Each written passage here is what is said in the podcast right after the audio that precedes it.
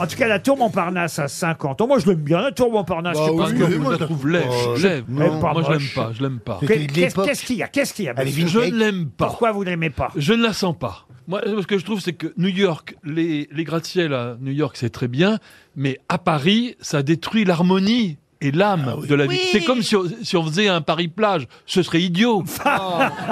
La tour Montparnasse est quand même 25e au classement des plus hautes tours d'Europe. Ah bon Ah bah oui, oui. Mais d'Europe, hein. 25 en Europe, c'est pas... Bah, moi, je trouve qu'il faudrait la, la, la, dé- enfin, la transporter à la défense. Ah ça c'est pas bête. Ou à côté de la Tour Eiffel et on fait passer les tennismen Non, non. devant, Oh non comme ça ils passeront en fin de tour.